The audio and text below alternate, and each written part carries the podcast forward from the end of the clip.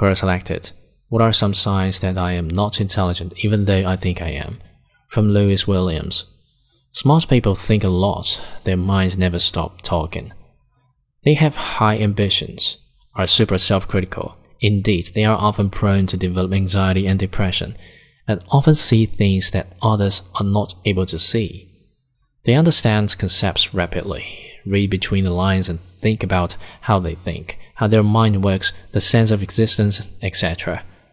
When they meet a problem, they find the best way to solve it. They often observe instead of judging. Have a lot of interest and an open mind. They don't spend time being jealous of others because they are aware that is useless. If you're a smart, you often know it, because you maybe sometimes question yourself how do other people don't understand this?